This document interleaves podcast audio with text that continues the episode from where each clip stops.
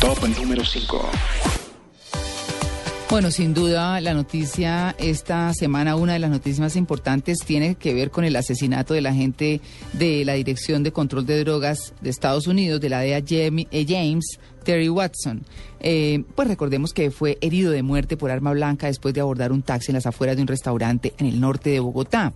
El pasado martes fueron capturados cinco de los presuntos miembros de una banda criminal acusados de este hecho. El director de la Policía Nacional, el general José Roberto León, anunció que los capturados fueron solicitados en extradición por el gobierno de los Estados Unidos. El jueves en la madrugada, los taxistas Ángel Mauricio Pulgarín y Wilson Daniel Peralta recuperaron su libertad, aunque siguen vinculados a un proceso penal por los delitos de homicidio agravado, secuestro extorsivo, hurto calificado y concierto para delinquir.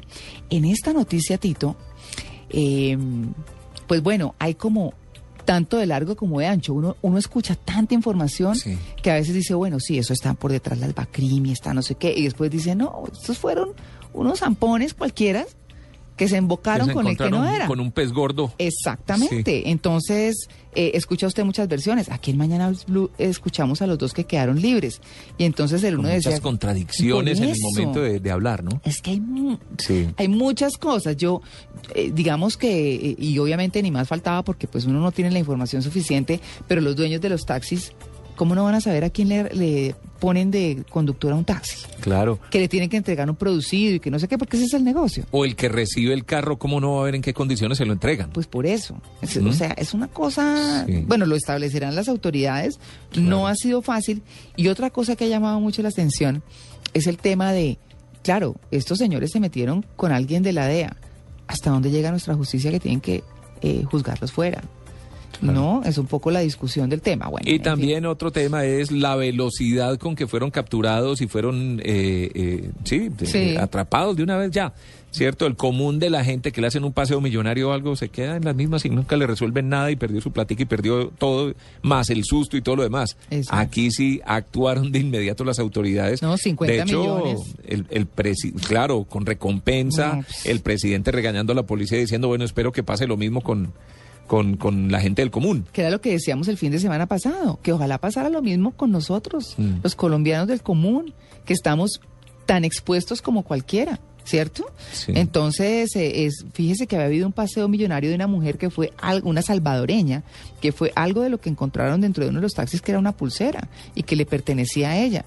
Y ahí no pasó nada, ni, ni hubo tanto escándalo ni nada. Y no estamos queriendo decir que es que no se debió hacer el escándalo con el, con el, eh, eh, eh con, el representante, de, la DEA. Exactamente. Pero, pero todo tiene que ser por igual, como dicen, o todos en la cama o todos en el suelo. ¿Cómo es posible que proliferen estas bandas, que suceda con tanta frecuencia y no pasa nada, y pasa, y pasa, y pasa, y sigue la situación. A mi señora le arrancaron la cadena en la autopista norte aquí en Bogotá. Mm. Quisiera ver si van a ofrecer una recompensa por la captura. no, qué rabia.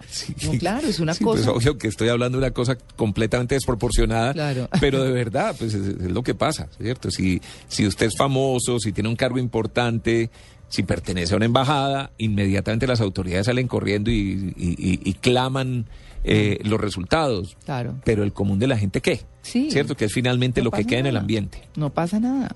Es una cosa muy difícil. Y, pues tan no pasa nada, Tito, que miren lo que va el caso Colmenares. o sea, lo del grafitero es una cosa que déjeme decir que estoy sorprendida. Eh, porque porque está o sea está avanzando el caso Colmenares se trancó el caso del grafitero está adelante, adelante, que es importante, pero tiene que pasar así con todo. O sea, eso no puede ser para unos sí, para otros no. Y lo de Colmenares lo veo tan difícilmente enredado. La verdad, que pobre familia, se lo quiero decir. Es una cosa que, bueno, en fin. Vámonos con eh, la siguiente noticia. Top número 4.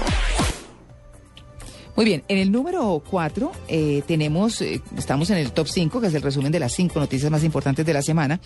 La entrega de medicamentos a los afiliados tanto del régimen subsidiado como del contributivo no podrá ser mayor a 48 horas. Esto sí que es importante, ¿cierto? En lugar, eh, eso se lo harían llegar al lugar de residencia, al trabajo del afiliado, cuando éste lo autorice como consecuencia de la entrega incompleta de los mismos. Es importante aclararlo. Esto lo estableció el Ministerio de Salud en una resolución que publicó en su página web Incluso este mecanismo excepcional indica que se entiende que el plazo establecido a 48 horas comprende el tiempo transcurrido después de que el afiliado reclama los medicamentos. medicamentos. Estas disposiciones deben ser acatadas y cumplidas por todas las instituciones del Sistema General de Seguridad Social en salud, incluyendo a los régimen, a los del régimen exceptuado. ¿No? Importante, Tito, es que además yo, yo todos los días me pregunto, y creo que nos los preguntamos, nos lo preguntamos todos los colombianos, ¿cómo es posible que guardan los medicamentos cuando están esperando, eso como la gasolina, pues? a ver si suben. que suben de precio. ¿Cómo es que no le dan a las personas o no les dan sus medicinas si las necesitan? Medicinas para enfermedades gravísimas como el cáncer. Esa crisis que ha venido presentándose en el país con la medicina para el cáncer de los niños gente que ha tenido que traer de los Estados Unidos y de fuera para que sus hijos no se mueran. No, eso es, realmente uno dice, ¿qué es lo que estudian estas personas en la universidad? Finalmente, también para que manden acetaminofén, pues yo creo que no hace falta que, no, pues, que pasen. Sí, porque verdad, es lo que veo yo a todo el mundo en, las EPS les recetan, les terminan recetando acetaminofén. Sí. Y ya. Y ya para que les pase el dolor, los devuelven a la casa y los vuelven a tener en urgencias en lugar de curarlos bien o de tratarlos bien, ¿cierto? Esa es una cosa de verdad. Bueno, esto es un avance. Esperemos que funcione, ¿cierto? Vamos a ver. Top número 3. Bueno, en el número 3 la tasa de desempleo volvió a reducirse a un dígito, quedó en 9.4 según el informe del DANE, esto equivale a que 2.214.000 personas están desocupadas. La cifra es inferior en 1.3 puntos porcentuales a la registrada en el mismo mes de 2012, cuando el desempleo se situó en 10,7%.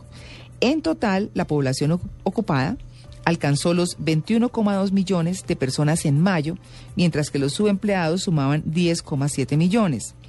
En los primeros cinco meses de 2013, la tasa de desempleo llegó al 10,7%, en tanto que en los últimos dos meses, de junio, eh, junio 2012 a mayo 2013, la tasa de desocupados se ubicó en 10,2. Ay, ¿saben qué? Me ponen un momentico musiquita de caricatura. ¿Por qué? Porque hay ¿Le una parece caricatura muy caricaturesca esta? Pues es Ah. que se, se la voy a decir. no, es que hay una caricatura muy chévere de Papeto que dice, ¿En qué periódico? en el, en el tiempo En de el hoy, tiempo. Sí, señor. Dice salud, dinero y empleo. A propósito de esto, es que lo Claro. estaba mirando. Entonces está una niña, una muchacha acostada en el piso leyendo el periódico, eso que están con las piernas para arriba y los codos puestos sobre el piso. Dice, yo ya no leo el horóscopo, prefiero leer las encuestas del DANE. Sí, porque es que para allá iba mi pregunta, María No, Clara. es que eso- Eh, y seguro que usted no me va a tener la respuesta porque es un tema muy técnico. Sí. ¿Estos son encuestas o de dónde sacan los datos? Porque es que además no las sé. encuestas, si son encuestas, tienen unos márgenes de error, Mm. ¿cierto? Entonces, cuando hay unas cifras tan puntuales, uno sin saber cuál es el margen de error, puede que sea más, puede que sea menos. No, y no sabe uno si es más, si eso, si esa gran noticia de bajar del 10%, de pronto está por encima del 10%. No, y es que hay que mirar, por ejemplo, si hubo reactivación de la construcción en alguna parte del país, que no es en Bogotá, porque Mm. en Bogotá está muy complicado el tema, pero en otra parte hay reactivación, entonces cuentan los obreros que ocupan y no sé qué. Entonces en ese momento sube, pero eso no, no es tan así, digamos. Más todo ese tema del trabajo informal, ¿no? Eso, Sí. exacto. O sea, Que es muy grande. que no, sí, no, eso es una cosa muy complicada. Top número 2. El top número dos es... eh, Perdón, señor. pero aclaro también Sí. que es la misma medición con la que han hecho los estudios anteriores, Ah, que sí. por eso es que se pueden comparar, digamos, Claro, ¿cierto? tienen el histórico. Sí, tienen el histórico. Y construido. Entonces, Pues, así igual en las mismas condiciones se hicieron los otros seguramente. Lea el horóscopo, Sí, se puede. Sí, va a tocar. Bueno, muy bien. En este número dos, en la nueva revisión de firmas que ordenó el Tribunal Administrativo de Cundinamarca, se consideró que se había violado el derecho al debido proceso al alcalde mayor de Bogotá, Gustavo Petro, porque las firmas fueron avaladas por la registraduría, pero no fueron revisadas por los representantes legales de Petro. Así lo afirmó su abogado Flavio Rodríguez. Las firmas van a ser por fin revisadas con intervención de la defensa, porque lo que teníamos era una visión unilateral de la registraduría sin que hubiéramos podido nosotros controvertir de ninguna manera la opinión que ellos tenían sobre la validez de las mismas. Top número 1. Ay, sí, no hablemos más de revocatoria. Sí, ¿cierto? Bueno, muy bien. En el número uno, el Ministerio de las Tecnologías de la Información y las Telecomunicaciones adjudicó seis de las ocho licencias para la implementación y operación de la tecnología 4G en Colombia. A partir de ahora, inicia un periodo de un año que tienen como plazo las compañías ganadoras de la subasta para poner en marcha esta nueva tecnología que abre múltiples posibilidades de servicios y una mejor calidad para la comunicación de los colombianos. Este informe nos lo preparó Julián Calderón. Néstor, buenos días. Para el gobierno colombiano, la jornada de subasta del espectro para la tecnología 4G tuvo un balance positivo por varios aspectos. La nación recibió mayores recursos a los estimados, entraron nuevos operadores al mercado de telecomunicaciones y las compañías se comprometieron a subsidiar más de medio millón de tablets para estudiantes y profesores de estratos bajos. El ministro de las Tecnologías para la Información y las Comunicaciones, Diego Molano, así lo señaló. Los grandes ganadores, todos los colombianos, los usuarios de telecomunicaciones, porque vamos a tener más competencia. Nos tienen muy El resultado oficial fue el siguiente. A Avantel le fue adjudicado un bloque reservado en banda AWS por 107.464 millones de pesos. A Claro le fue adjudicado un bloque de 30 MHz en la banda de 2.500 MHz por 119.995 millones. DirecTV se adjudicó dos bloques, uno abierto y uno reservado, que suman un total de 70 MHz por 149.421 millones de pesos. La unión temporal entre ETV y Tigo se adjudicó un bloque abierto de la banda AWS por 195.746 millones. Movistar, por su parte, logró que se le adjudicara un bloque igual por 197.899 millones de pesos. En total, la nación recogió 770.530 millones. La compañía mexicana Azteca Comunicaciones se retiró en la segunda ronda de la subasta, por lo que no tuvo asignación alguna. Con esta subasta exitosa, pasamos de tres operadores en la tercera generación a seis operadores en la cuarta generación. No existe ningún otro país en América Latina con ese nivel de jugadores en el mercado de 4G. En un plazo de 30 días, las compañías deberán hacer los pagos a la nación, con recursos que se van a invertir en proyectos sociales de comunicación y educación que las empresas adjudicatarias también se comprometieron a apoyar. Hay una obligación de poner más de medio millón de tabletas, exactamente 556.374 tabletas para las escuelas públicas. Esas tabletas ayudarán muchísimo a mejorar la calidad de la educación. Algunos de los ganadores de la subasta se mostraron satisfechos con el resultado de la jornada. Ariel Pontón, presidente de Movistar Colombia, aseguró que espera funcionar en 4G al inicio del próximo año. Tenemos que sacar todavía los números definitivos en función de la banda que nos quedó asignada. Ahora empieza otra etapa, que es trabajar para poder dar el servicio lo antes posible. Por su parte, Saúl Catan, presidente de la ETB, compañía que participó en Alianza Contigo, reveló que para poner en marcha la tecnología 4G debe hacer inversiones cercanas a los 250 millones de dólares, por lo que evalúa trabajar de la mano con otros operadores. Hay planes que no se han cerrado, pero ahora ya vamos a trabajar en el tema de poder lograr una compartición de infraestructuras no solo con Colombia Móvil, sino con Telefónica y UNE para desplegar una red conjunta entre los cuatro y, y ser mucho más rápidos y mucho más eficientes. Al ser un actor dominante en el mercado de telecomunicaciones, Claro Colombia tiene uno de los mayores compromisos requeridos por el gobierno para mejorar la calidad de sus servicios. Juan Carlos Archila, presidente de Claro. Quedamos obligados, dado las condiciones de esta subasta, que le exigían y le exigen mucho más